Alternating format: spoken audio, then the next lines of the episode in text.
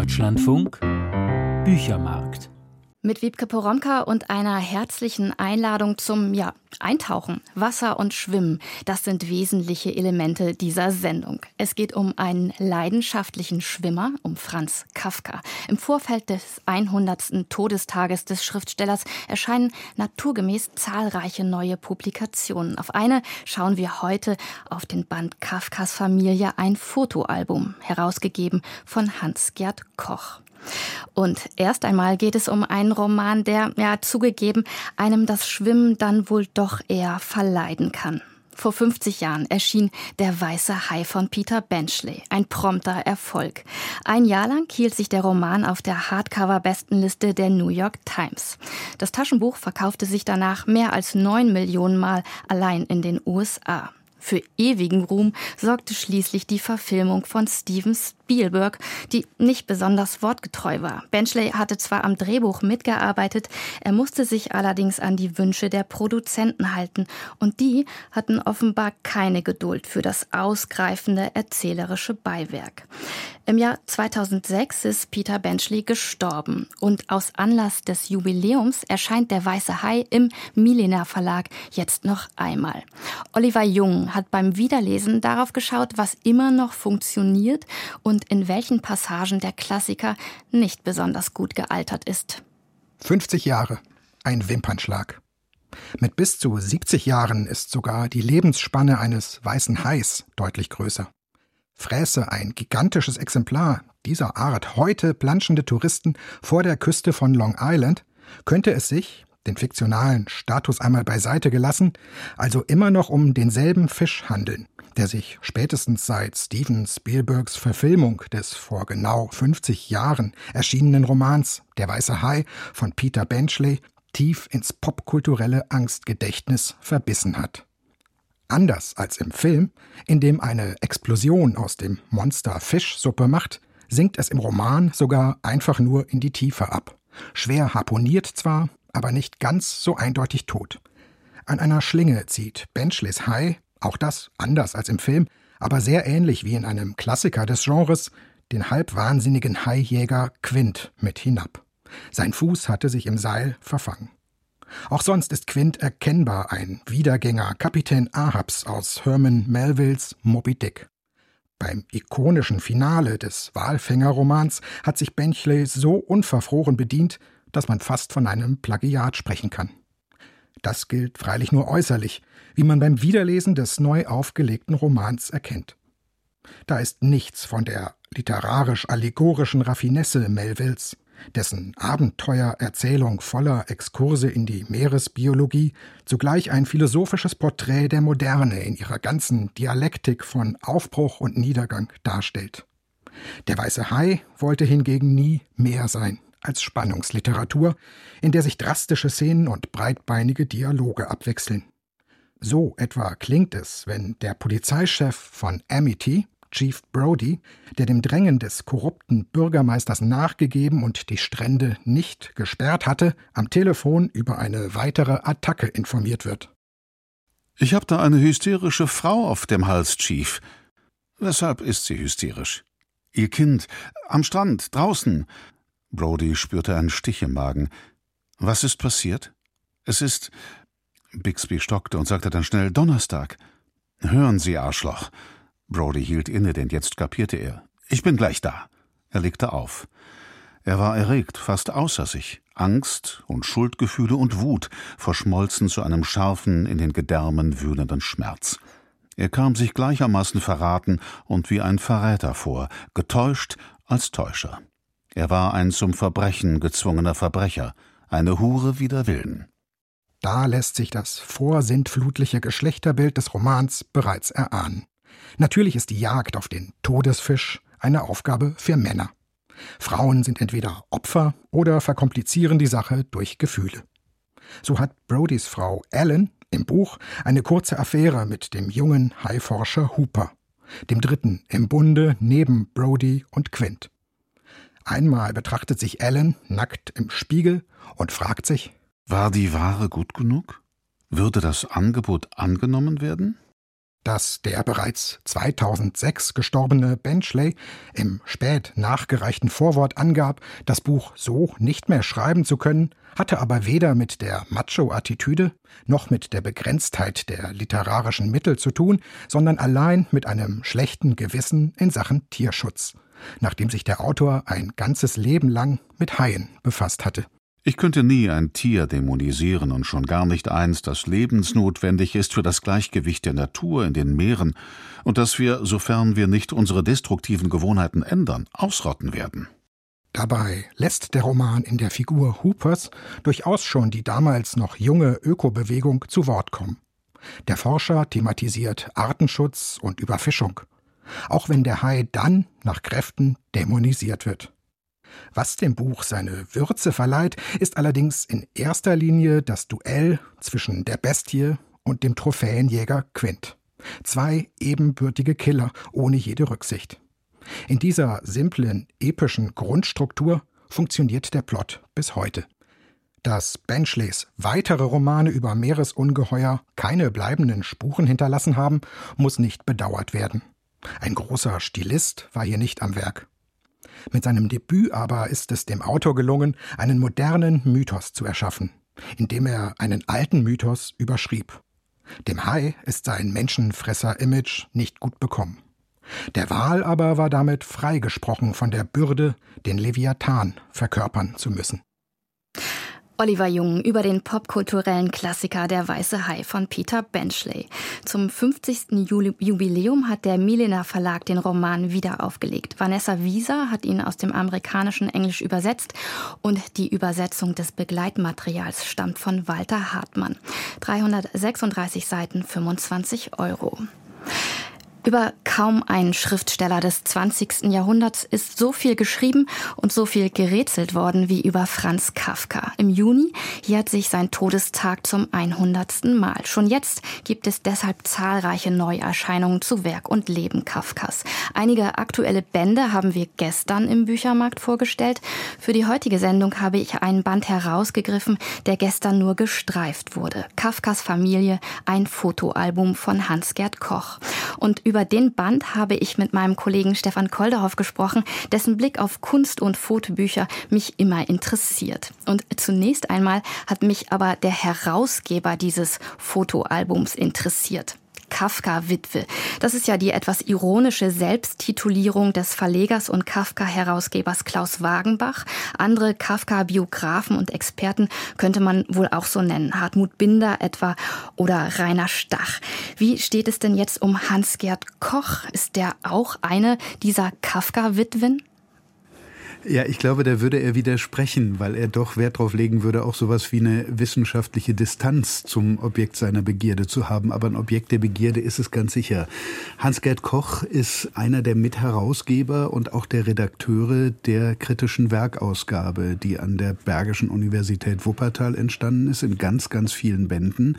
Das heißt, er ist Literaturwissenschaftler, er ist Professor und er ist einer derjenigen, die tatsächlich für verschiedene Bände dieser Ausgabe mit den Originalhandschriften gearbeitet haben, also entziffert haben und geguckt haben, was hat er wirklich geschrieben, wo gibt es zum Teil in ganz dünnen Bleistift Ergänzungen, noch Korrekturen am Text und so weiter.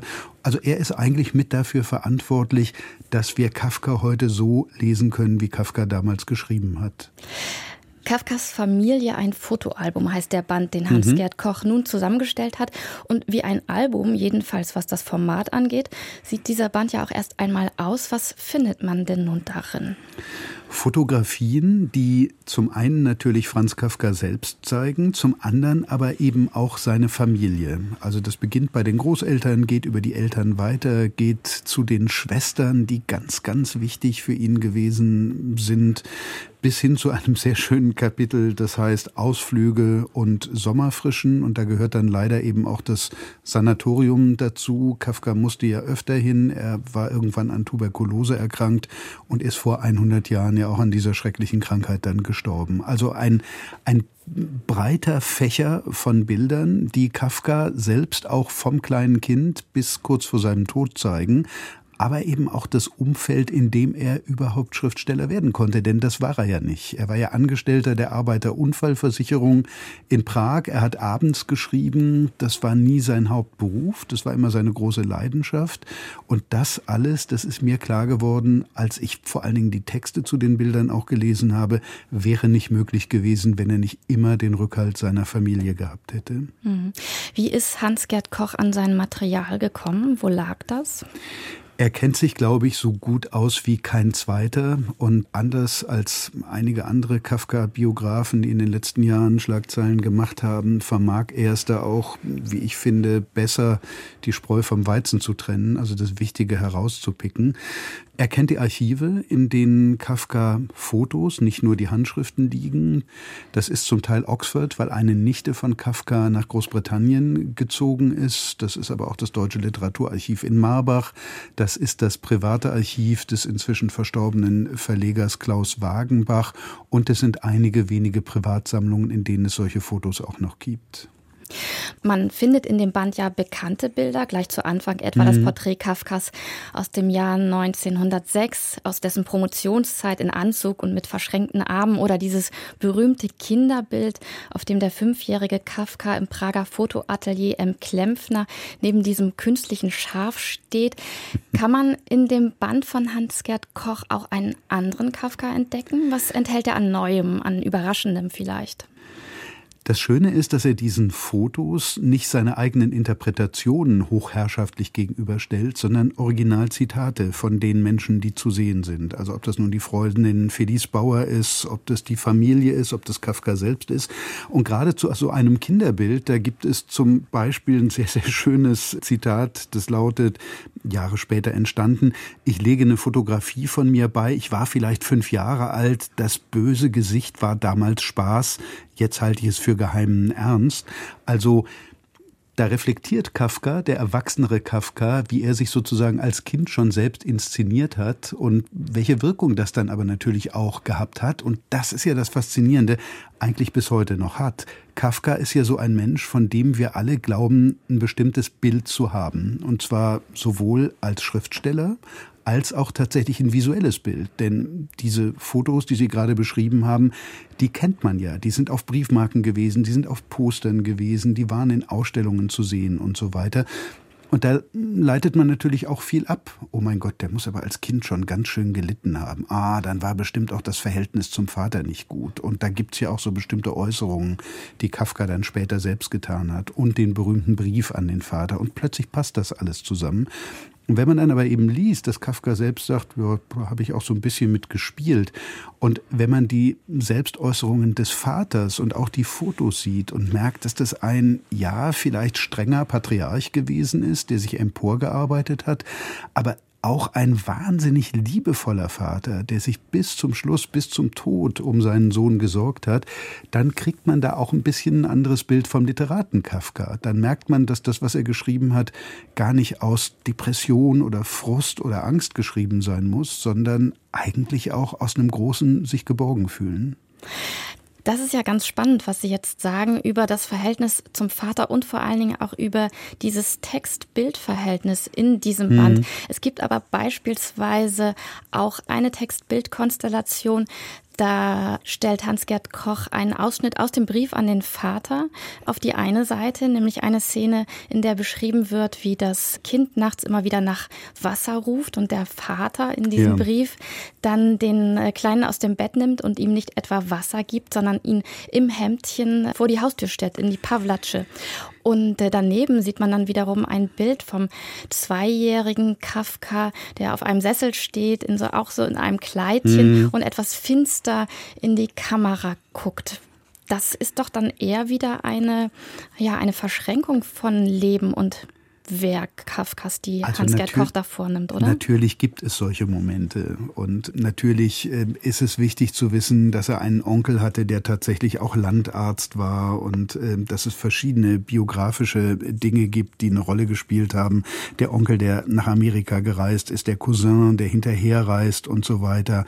Ein Eisenbahndirektor, der auch in einem kürzeren Kafka-Text vorkommt. Natürlich gibt es diese biografischen Bezüge immer wieder. Was ich meinte ist, dass es zu kurz gegriffen wäre, das jetzt eins zu eins zu übersetzen. Denn selbst im Brief an den Vater darf man nicht vergessen, es ist ein literarischer Text. Es ist letztlich kein autobiografischer Text. Und wie viel davon, ich will den Vater jetzt gar nicht in Schutz nehmen, mhm. der mag auch seine schlimmen Seiten gehabt haben, wie viel davon jetzt tatsächlich autobiografisch eins zu eins in die Literatur von Franz Kafka eingeflossen ist, das vermag ich nicht zu sagen. Es gibt Selbstzeugnisse, in denen er sich zum Beispiel natürlich über Lärm und über, über Radau beschwert. Das ist ein zentrales Motiv ja in der, in der Verwandlung. Es gibt ein wunderbares Zitat von ihm. In Verwandtenbesuchen sehe ich förmlich gegen mich gerichtete Bosheit. Also er war nicht gerne unter Leuten und trotzdem hat er seine Familie geliebt und hat sie ihn gehalten. Also diese Gefahr, eins zu eins aus den Zitaten und aus den Bildern auch auf die Literatur Kafkas zu schließen, der Gefahr darf man, glaube ich, nicht erliegen. Das heißt auch dieses ganz berühmte Zitat Kafkas aus einem Brief an seine Verlobte Felice Bauer, ich habe kein literarisches Interesse, sondern bestehe aus Literatur. Ich bin nichts anderes und kann nichts anderes sein. Das wird durch diesen Band auch so ein bisschen aufgebrochen.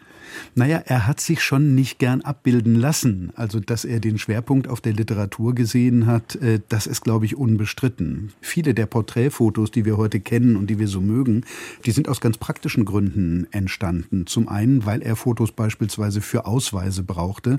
Ein ganz berühmtes, eigentlich das letzte Porträtfoto, ist ein Automatenfoto aus dem Kaufhaus Wertheim. Das heißt, da, da gab es so einen Fünferstreifen und er brauchte möglicherweise in Berlin für einen Bibliotheksausweis oder sonst irgendwas brauchte er ein Foto und dann ist er halt notgedrungen in so einen Automaten gegangen. Das war keine Selbstdarstellung, das war kein künstlerisches Produkt.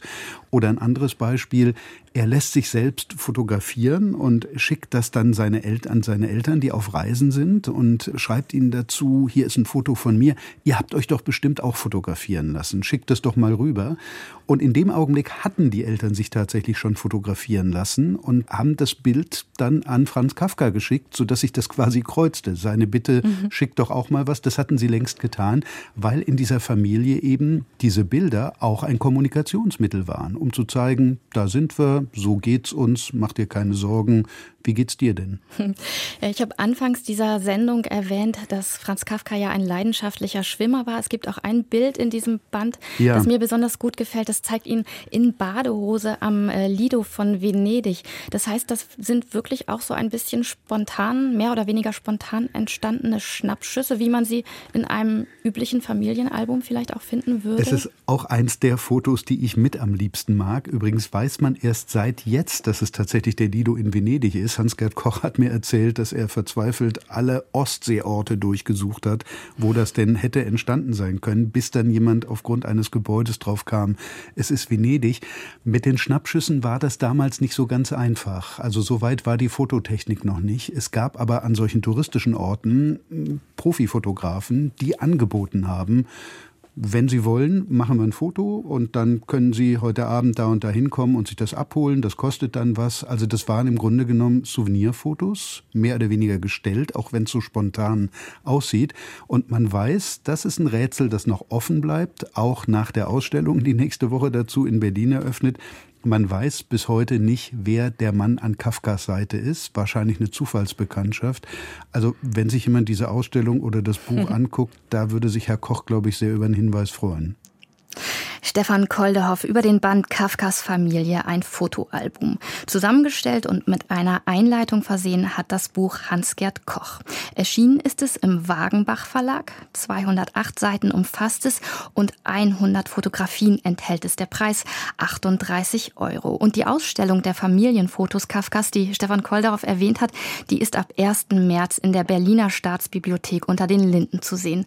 Hans-Gerd Koch hat auch sie kuratiert und Sie haben es gehört, gehört, er freut sich über Hinweise zu dem unbekannten Mann am Lido von Venedig. Vielen Dank fürs Zu- und Weiterhören. Hier folgt nun Forschung aktuell. Die Sinnkrise der Teilchenphysik wird dort Thema sein. Haben Sie einen schönen Tag und sinnstiftende Lektüren. Das wünscht Wiebke Poromka.